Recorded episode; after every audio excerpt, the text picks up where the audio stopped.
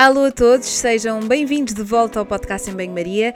Esta é a primeira parte de um episódio cujo tema estou muito entusiasmada por partilhar.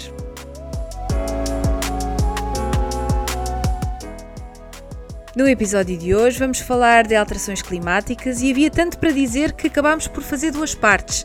Nesta primeira vamos explorar o impacto da ação humana e da nossa alimentação naquilo que é o aquecimento global. Comigo tem a Rita Candeias. A Rita é nutricionista, iniciou a sua carreira em hospital e atualmente desenvolve a sua prática clínica em contexto de consulta. Além disso, a Rita tem um gosto enorme pelas questões da sustentabilidade, do impacto da nossa alimentação no nosso planeta e é por isso que ela é a pessoa ideal para falar deste tema. Mudou-se mais recentemente para São Miguel, adora estar em contato com a natureza e é caso para dizer que estás no sítio certo, Rita. Tem dois gatos e que também fizeram questão de se juntar à nossa conversa, como vão poder ouvir. Sem mais demoras, vamos então ao episódio de hoje. Espero que gostem, que vos incentive à mudança e vamos a isto. Até já!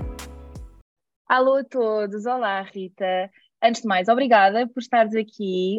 Um, estou entusiasmada. Nós já não, já não falávamos há imenso tempo para aí, desde. Vamos falando nas redes sociais, não é? Mas para quem não sabe, a Rita, uh, estamos na mesma faculdade, a Rita estudou um ano acima. Um, neste momento está a viver nos Açores. Uh, e esta temática é uma coisa que é muito, muito próxima, não só por viveres num sítio onde vives, mas acho que também ganhaste interesse ao longo, do, ao longo dos anos sobre, sobre este assunto.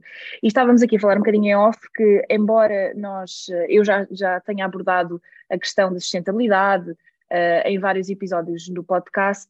Nunca falámos especificamente das alterações climáticas uh, e de aspectos aqui mais da política, que embora a malta possa estar a pensar, Ei, vamos falar de política, uh, mas que realmente são importantes e que nós temos de estar informados para perceber até que ponto é que também, um, portanto, o, o governo e, e, quem, e, quem, manda, não é, está uh, propriamente um, receptivo a esta, estas questões que, são, que nos são tão importantes. Queria começar por perguntar, afinal, que culpa é que nós podemos atribuir à alimentação quando falamos nas alterações climáticas, porque sabemos que elas uh, surgem por, por, uma série de outras questões, mas especificamente a alimentação, qual é que é a culpa da alimentação? Olá, Margarida. Uh, em primeiro lugar, agradecer-te o convite. É um grande desafio para mim estar aqui a falar hoje. É realmente um tema que já me é querido há muito tempo e desde que eu vim para os Açores e que vivo aqui no meio desta natureza toda, realmente é, é mais evidente o impacto negativo que uma alteração climática pode provocar neste, nestes sítios espetaculares que nós temos a possibilidade de ver e viver aqui na Terra. Então, um, aqui a alimentação, a produção de alimentos tem um largo impacto no que respeita a alterações climáticas. Isto porquê? Um, a produção alimentar implica grande utilização de combustíveis fósseis e, como nós sabemos, os combustíveis fósseis são responsáveis por uma grande parte da emissão de gases de efeito de estufa para a atmosfera. Estes gases de efeito de estufa fazem como se fossem um cobertor uh, por cima da, da Terra e não deixam libertar o calor, ou seja, uh, a Terra acaba por ir aquecendo, ir aquecendo, ir aquecendo, e estas alterações climáticas têm muito a ver com este aumento global da, da temperatura. A par de outras causas, um, a produção alimentar, um, nós quando pensamos no alimento, muitas vezes olhamos para ele e pronto, ele aparece, é como as crianças às vezes veem um ovo e não têm ideia que os ovos vêm das galinhas, não é? Eles têm que ser produzidos, transportados, distribuídos, preparados, consumidos e muitas vezes no fim ainda são desperdiçados, nem chegam a ser consumidos. E tudo isto, cada, cada, cada etapa tem uma, uma carga, uma pegada ecológica grande. Um, temos as emissões não só de, de, dióxido de carbono, de metano e ainda outros gases de efeito de estufa. Associado aqui à produção de alimentar, tem, também temos a desflorestação, um, a digestão pelo, pelo gado que emite aqui o metano, não é? Como nós vimos no Cowspiracy, quase toda a gente já viu esse documentário e ficou muito chocado com, com as emissões de metano e o que isso causava de, de impacto ambiental. Um, temos a utilização de energia com os equipamentos agrícolas, os barcos das pescas também, e hum, a não esquecer que muitas vezes nós consumimos um alimento que vem embalado e essa embalagem é de utilização única, portanto também há aqui um, um grande consumo de, de, energia e de recursos para produzir estas embalagens que são lixo muito rapidamente. E quanto é que isto impacta nas alterações climáticas? Nós sabemos que um terço das emissões de gases com efeito de estufa para a atmosfera são de origem aqui um, rumo à produção alimentar, digamos assim. Portanto, acho que, respondendo à tua questão, um terço da culpa é aqui do setor um, alimentar. alimentar. Exatamente. Pegando aqui no Cowspiracy, eu devo dizer-te que eu, eu não me lembro, que eu, a partir de determinada altura comecei a desligar-me tudo o que são documentários do Netflix relacionados com a alimentação, porque acho que são um bocadinho sensacionalistas. Uh, não sei se partilhas da mesma opinião. Completamente, completamente. Eu peguei aqui nesse exemplo porque acho que foi dos maiores impactos que, que teve esse, esse documentário, mas já vi outros e pensei, isto não vale muito a pena ver. Um, claro. É muito é, sensacionalista, é, lá está. Daí também ser importante falarmos deste, destes temas Sim, noutros canais, mas eh, queria, queria dar esse apontamento porque efetivamente eu, eu creio que vi, uh, mas sendo nós da área, às vezes vemos uma coisa e dizemos, ah, isto realmente, Deus, não vou, não vou olhar para isto, porque acho que é, é bias atrás de bias, mas, uhum. mas fizeste bem mencionar porque se há alguma coisa que, que foi positiva nesse nesse comentário, se calhar foi esse, esse, dado que mencionaste e que se calhar levou as pessoas a pensar sobre o assunto. Olha, então nós não podemos deixar de comer, não é? Sabemos que um terço, então, uh, tem aqui culpa nas alterações climáticas, mas nós não podemos deixar de comer. Uh, quando nós consumimos algum alimento, temos forma de saber o impacto ambiental relativamente à sua produção ou todo o processo até ao seu consumo, porque começo aqui a pensar que se calhar esse pode ser uma, pode ser uma das alternativas, que é o facto de termos educação e de sabermos qual, qual é o impacto, podemos optar por um ou por outro. Exatamente. Nós temos sim, não é uma coisa fácil, não é uma coisa que nós identificamos num rótulo alimentar para já, como temos agora o Nutri-Score ou o rótulo nutricional, por exemplo, mas sim, já, imenso, já existe felizmente imensa informação acessível e gratuita que nos, que nos pode ensinar, dar a conhecer o, quais são os alimentos que têm maior impacto ou menor. Normalmente usa-se um indicador que é hum, que são os equivalentes de dióxido de carbono, e eles medem a intensidade de emissões de gases com efeito de estufa para a atmosfera. E então, de um modo geral, sabemos que os alimentos de origem animal têm um maior impacto ambiental. No, no, no, top estão as carnes vermelhas, acho que também já, já, é do senso comum que toda a gente mais ou menos sabe, mas os laticínios também acabam por ter. Por que é que isto acontece? São necessárias grandes áreas um, para o pasto do, dos animais, um, obviamente. Muitas vezes estas áreas são criadas à custa da desflorestação. E por que é que esta questão da desflorestação é importante? As árvores contêm muito dióxido de carbono acumulado, não é? As árvores são uma das medidas também, a florestação, uma das medidas para reduzir as emissões de dióxido de carbono. Ora, se elas têm dióxido de carbono acumulado, quando nós as cortamos, esse dióxido de carbono é, é libertado para a atmosfera. Portanto, a desflorestação tem aqui um grande impacto e aqui, assim, Uh, também associada à produção alimentar. Olha, eu não sabia disso, Tô... não, é? não, nunca tinha pensado nisso. Uh, de é facto, é uma questão importante. Eu também aprendi há pouco tempo, há relativamente pouco tempo. Depois, como eu já referi previamente, se temos gado, temos na sua digestão temos produção de metano e o metano ainda tem um impacto mais negativo do ponto de vista ambiental e do efeito estufa do que o dióxido de carbono. Também temos a gestão dos resíduos dos animais, não é? Os chamados esterco, os fertilizantes muitas vezes utilizados em grandes doses para a produção de alimentos para alimentar estes animais. Estes fertilizantes muitas vezes têm óxidos de azoto e eles são altamente contaminantes da terra, uh, portanto dos solos e da água, e depois vão ter graves efeitos também na, na emissão de gases com efeitos de estufa. Uma coisa que eu aprendi recentemente é que a cultura de camarão, o camarão da aquacultura, também tem um grave impacto ambiental. Frequentemente, eles são, estas aquaculturas são colocadas em zonas onde existem muitas árvores com as raízes dentro d'água. E, portanto, lá está, novamente, para fazer estas aquaculturas, essas árvores são todas arrancadas. Logo, há uma grande libertação de CO2 para, para a atmosfera. E assim, dos maiores highlights é tudo o que eu trago: carnes vermelhas, laticínios e o camarão da aquacultura, estão assim no, no top 3. Depois, de um modo geral, sabemos também que os alimentos de origem vegetal têm um menor impacto, requerem menos energia, menos terra, menos água na sua produção e, com tudo isto, menos emissões um, de gases para a atmosfera, quando comparados com alimentos de origem vegetal. Agora, acho existem muitas tabelas uh, e muitos gráficos com, com os vários alimentos uh, que nos categorizam quais são os que têm maior, um, maior uh, emissão de gases com efeito estufa para a atmosfera. Nós podemos ter esta avaliação por peso, por quilo de alimento, por 100 gramas de proteína ou por cada mil calorias.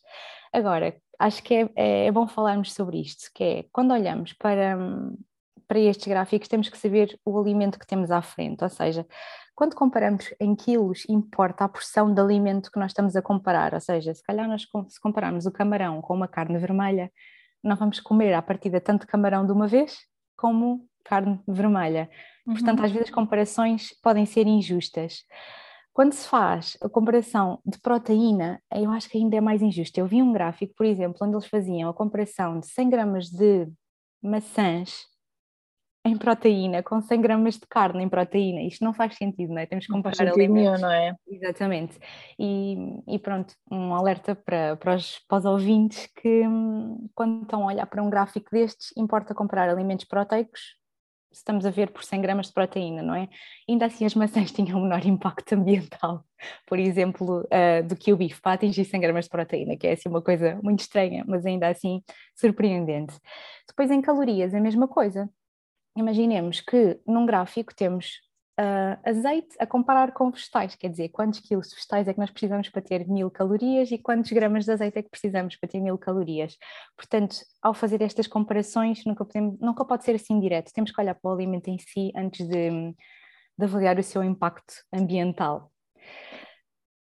A título de que. Diz, diz, desculpa. Ia só eh, acrescentar, no fundo, aquilo que estás a dizer, é um bocadinho aquela questão de ter cuidado também com as fontes, porque às vezes estas comparações não fazem grande sentido. Não sei se por acaso um, já tiveste acesso ao documento do, do Blue Dot, da, da, British Dietetic Association. Acho que não, acho que nunca vi. Um, eu, eu, por acaso, agora, agora estou aqui a pensar e, e não, não, vou, não vou editar esta parte, mas vou ter, perceber até que ponto é que este documento está acessível a toda a gente, porque acho que é um documento que está muito, muito bem escrito e estruturado relativamente, precisamente, uh, o, o impacto da alimentação nas alterações climáticas e tem uma série de gráficos, mas que me lembro quando li não tinha, este, não, não tinha estas comparações um bocadinho tontas, até porque é escrito por, por, por nutricionistas, neste caso dietitians, whatever, uhum. uh, mas um, mas vou perceber até que ponto é que esse documento está acessível à população, ou se tem de ser membro, e, e se assim for, coloco também na, nas notas do episódio. Mas desculpa, interrompi, tá, estavas, estava, estou aqui a, um, como uma esponja a, a atrair este conhecimento tão bom que estás a partilhar, diz-me.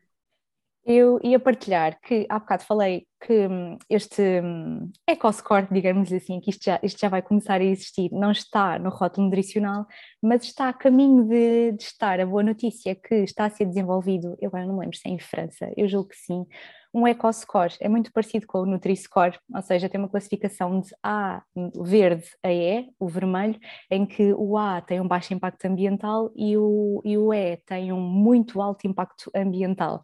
E isto, se nós tivéssemos acessível nas rotas alimentares, facilitaria muito o consumidor a fazer as suas escolhas mediante, mediante o impacto ambiental que quer deixar na, na terra. Este EcoScore tem por base a avaliação sobre a utilização de recursos como a água, a terra, a energia e a gestão de resíduos. O modo de produção aqui é muito importante, por exemplo, um alimento que seja de produção biológica tem aqui vantagem neste, neste score.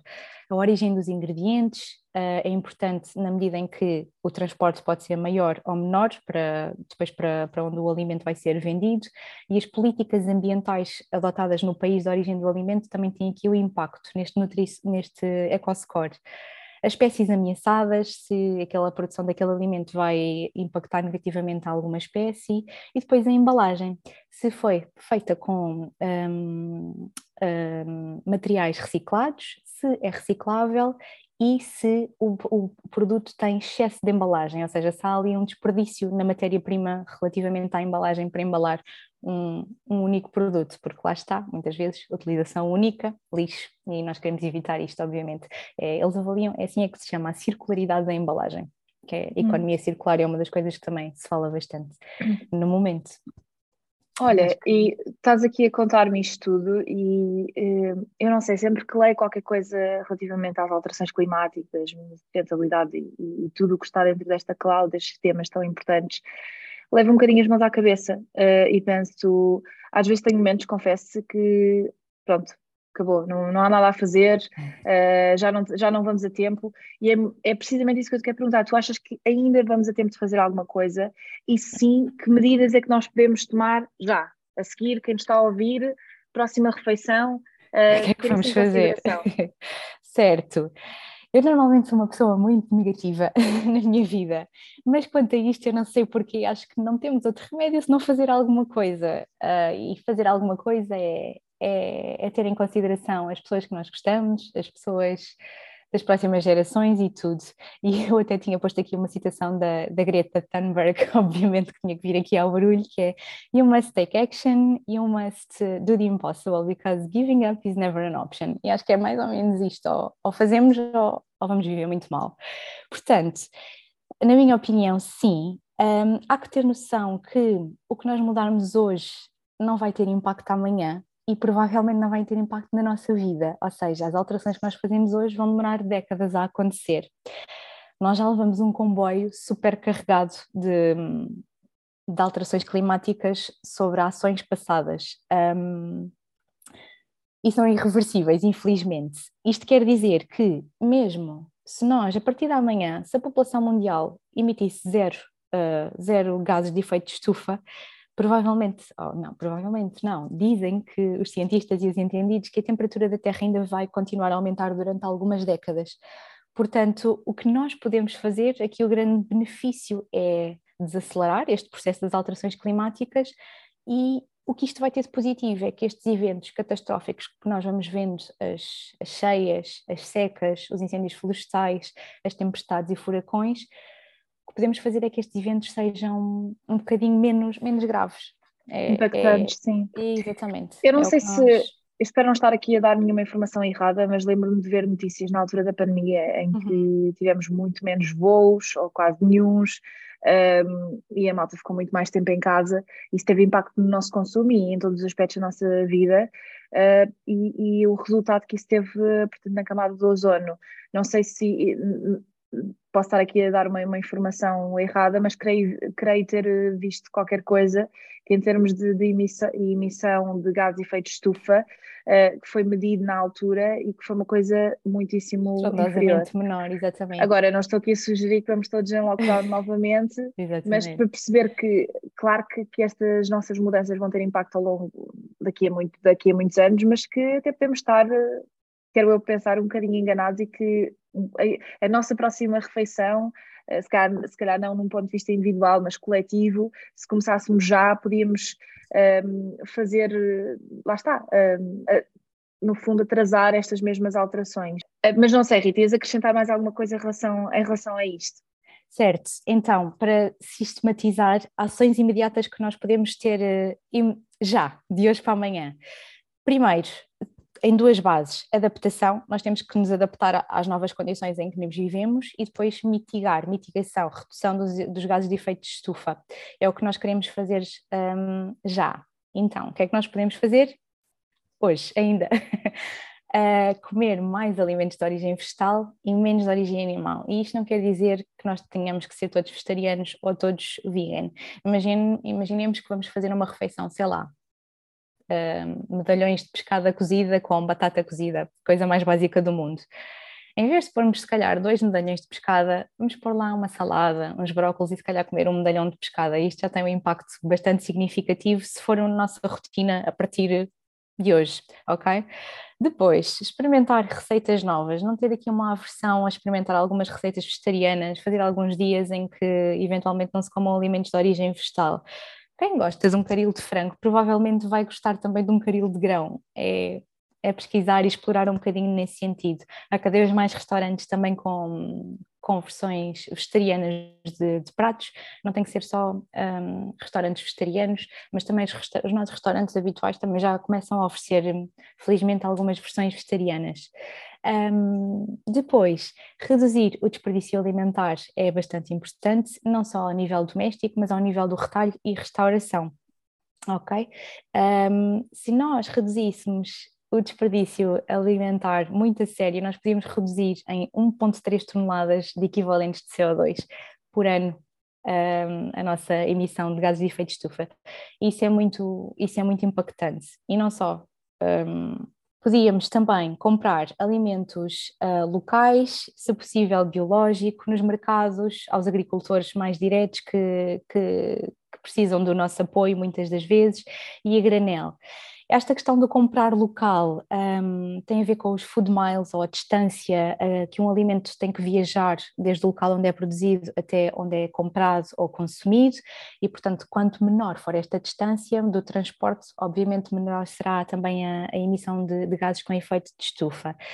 Isto aqui também nos remonta à sazonalidade dos produtos, ou seja, se nós estamos a consumir uh, um produto que não está na sua época, provavelmente ele vem de um país longínquo onde, onde está na sua época, logo teve um grande transporte também.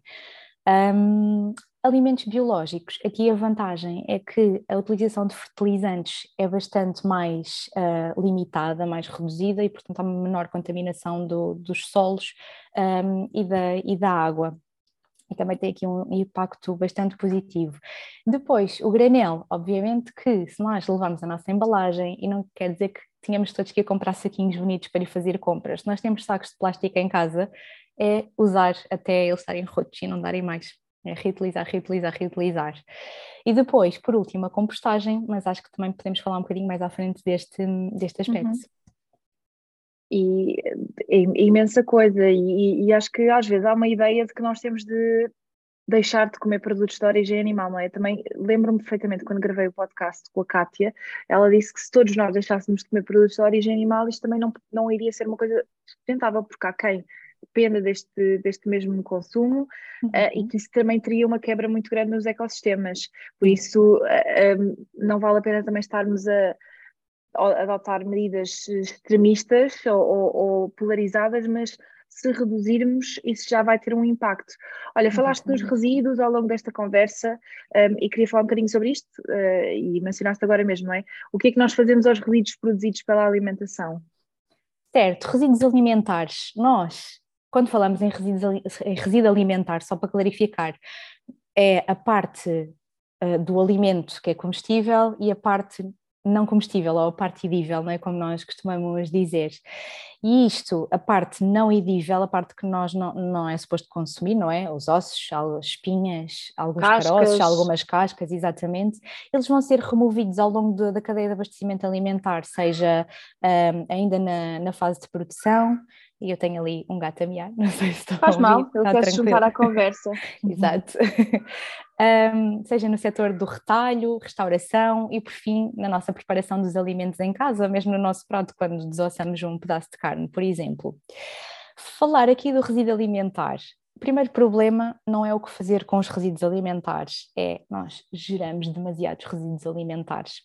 E que eu tenho conhecimento, o último grande relatório feito pelas Nações Unidas é remonta ao ano 2019 e 931 milhões de toneladas de desperdício alimentar é gerado anual neste ano. E se nós desmontarmos ao mês, à semana, ao dia, à hora e por aí fora, nós chegamos ao segundo com 30 toneladas de alimentos a serem desperdiçados e isso é catastrófico, na minha opinião. É assim chocante. Uh, com tanta fome que há no mundo, com tanta um, falta de algumas partes um, é, é mesmo mau. E é aqui que nós temos que começar a agir antes de resolver o problema do que fazer com os resíduos alimentares, ok? Portanto, alinhar aqui com, a, com, com, os Objetivos para o Desenvolvimento Sustentável proposto pelas Nações Unidas, eles querem reduzir este desperdício alimentar em metade. Acho que é uma boa meta e acho que não custa assim tanto nós pensarmos sobre isto e atuarmos também já, muito rapidamente. E certamente haver, vão haver muitas pessoas que vão achar que, ah, isso é lá nos supermercados que eles deitam imensa comida fora e não deixam, não dão e tudo isso. O que é certo é que o retalho é responsável por 13% deste desperdício alimentar, a restauração já acresce para 26% e é ao nível doméstico que nós temos uma carga de desperdício alimentar de 61%. Portanto, somos nós, nas nossas casas, que fazemos o maior desperdício alimentar. Também há alguns dados relativos aqui a Portugal. 17% dos alimentos produzidos em Portugal acabam no caixote do lixo. Isso é muito triste. E o Instituto Nacional de Estatística publicou no ano passado a primeira hum, informação, o primeiro número relativamente aqui ao desperdício per capita um, em Portugal e é de 183 quilos um, de alimentos desperdiçados por cada pessoa por ano. Isto é superior à média europeia, que é 173 quilos. E, portanto, Portugal tem aqui um caminho bom a nível individual, não é coisas que nós também, não é só ficar à espera do governo que façam algumas coisas, nós também temos uma claro. palavra e uma responsabilidade a fazer. E então, o que fazer? Uh, primeiro, prevenir, prevenir com planeamento. Uh, com planeamento, antes de irmos ao supermercado, quando estamos aqui a pensar em fazer refeições, vamos olhar para o que, ter, para o que temos em casa, vamos abrir os armários, o frigorífico, o congelador, não estragar nada é a regra, é a regra número um. Depois, vejo o que é que tenho, o que é que eu consigo, o que é que eu quero cozinhar com isto, o que é que me falta.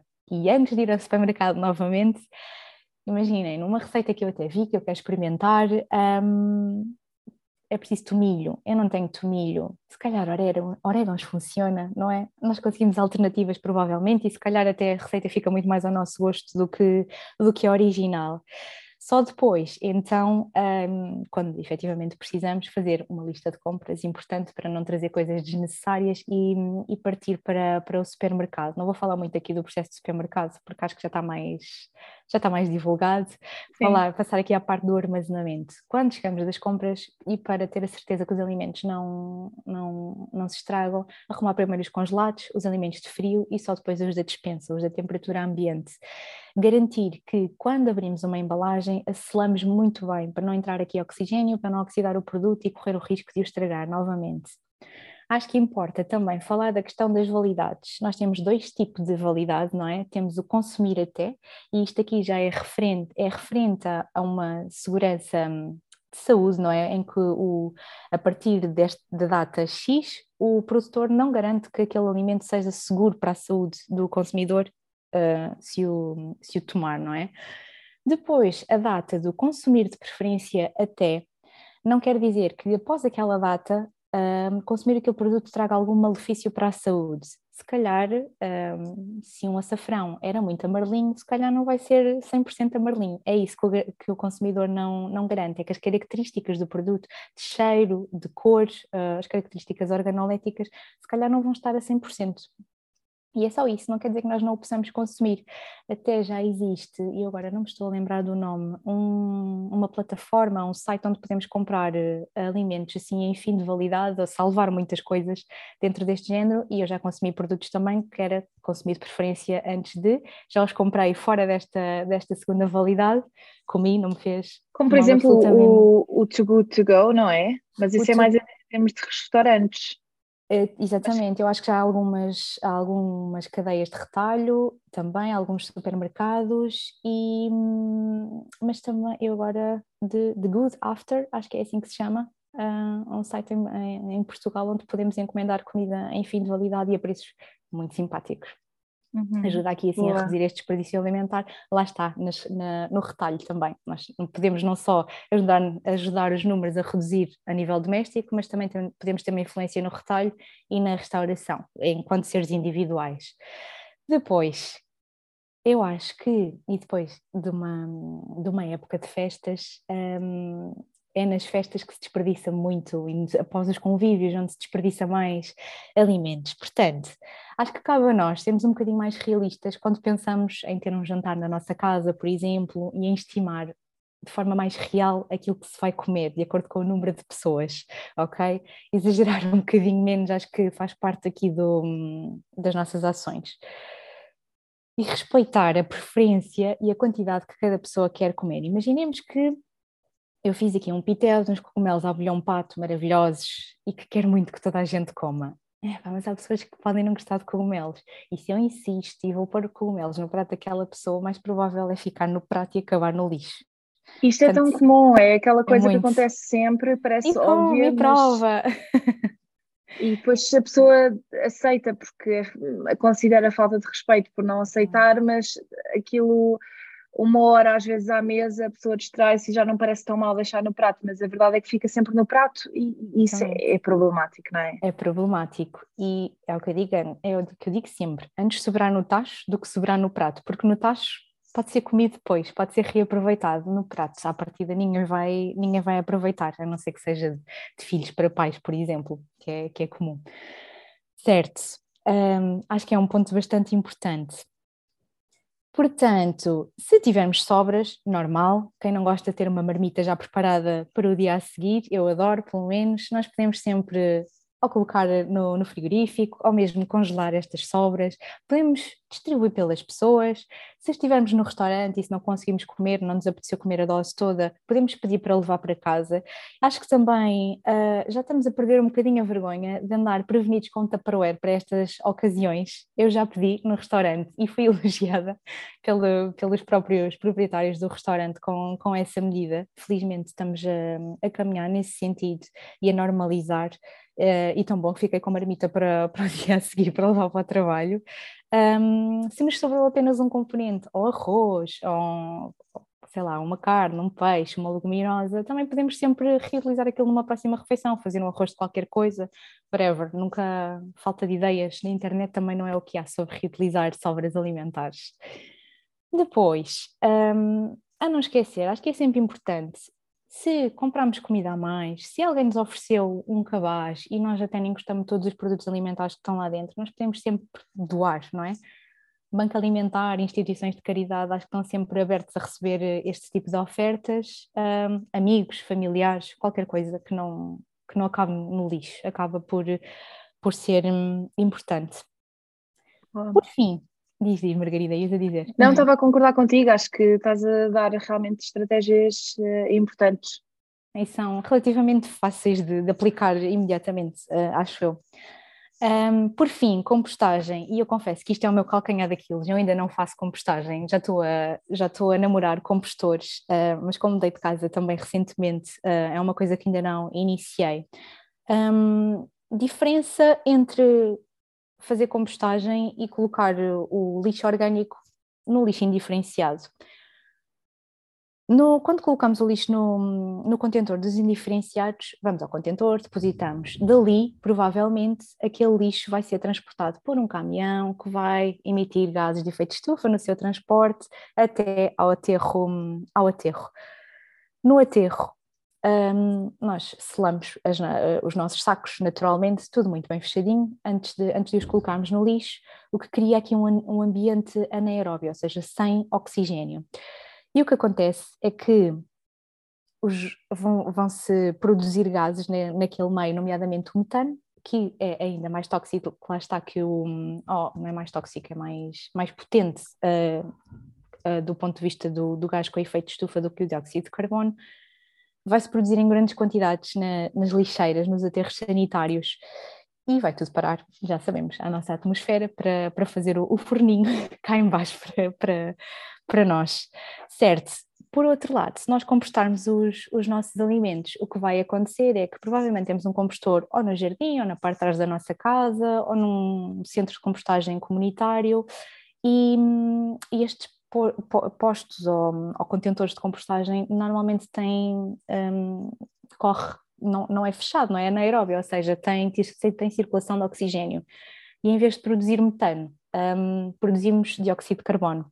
Eu sei que parece mal, mas ainda assim é melhor do que produzir metano, ok? Certo. Um, depois, se compostarmos, um, vamos ter uh, o composto sólido, que acaba por uh, estar ali assim uns resíduos sólidos que nós podemos misturar na terra uh, e não tem assim grande impacto, vai-se acabar por se compor naturalmente na terra e depois temos o, o composto líquido. E isso nós podemos utilizar como fertilizante um, nas nossas plantas, nos nossos jardins e tudo isto. Acho que não se pode, ainda não sei muito bem, mas acho que não se pode pôr diretamente, tem que se diluir.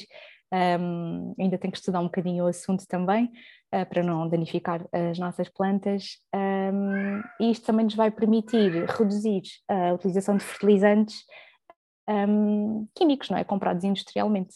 Acho que é por aí, portanto só tem vantagens. E é um desafio, acho que é uma coisa, um dos objetivos agora para, para este ano, que eu também vou ter comigo própria. Ora, Rita, deste-nos aqui, bem, imensas dicas, coisas importantes, uh, e vamos deixar aqui esta primeira parte para a malta digerir tudo. Um, voltamos numa segunda parte em que vamos falar precisamente uh, no fundo isto acaba por ser um ciclo, não é? Uh, tanto as nossas, uh, a nossa alimentação tem impacto nas alterações climáticas, mas as alterações climáticas também terão impacto ou poderão vir a ter grande impacto se é que já não estão a ter na nossa alimentação. Portanto, vamos, vamos deixar por aqui esta primeira parte, voltamos uh, em breve com mais dicas. Uh, espero que até aqui tenham, estejam a gostar e a tirar imensas notas e até já!